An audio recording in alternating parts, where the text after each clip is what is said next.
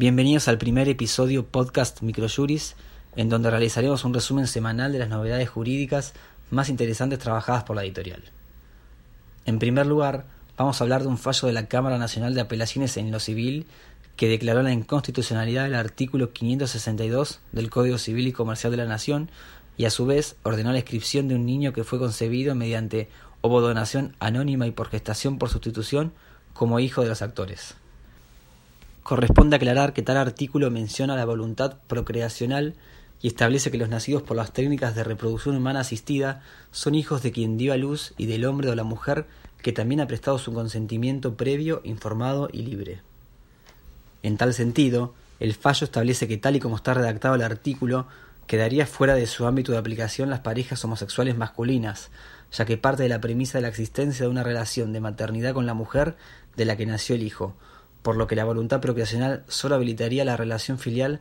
respecto de dos hombres en el caso de someterse a una gestación por sustitución. Otra de las novedades jurídicas de la semana es un fallo que también corresponde a la Cámara Nacional de Apelaciones en lo Civil, que estableció que quien figuraba como titular registral de un automotor a la fecha del accidente de tránsito es responsable frente a la víctima en la medida en que no denunció la venta en el registro respectivo. Esto quiere decir que al momento del accidente la inscripción del dominio del automotor estaba a nombre de la codemandada que lo había vendido,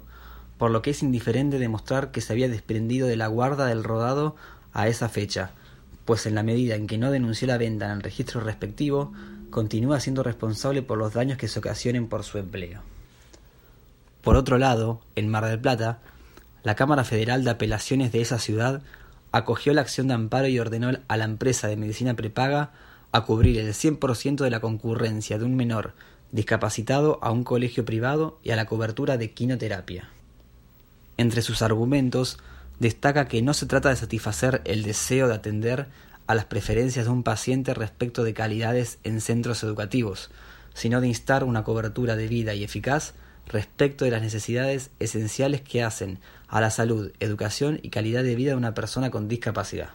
En cuanto a las novedades legislativas, el Congreso de la Nación aprobó la Ley de trasplante de órganos, tejidos y células. Esta nueva ley viene a modificar la normativa anterior, la Ley 24.193, que establecía que todos los mayores de 18 años son donantes presuntos, lo que significaba que en la instancia final era la familia del fallecido quien decidía si se concretaba o no la ablación. De ahora en más, Toda persona mayor de 18 años será considerada como donante de órganos, salvo que explícitamente haya establecido su voluntad de no serlo en el registro correspondiente.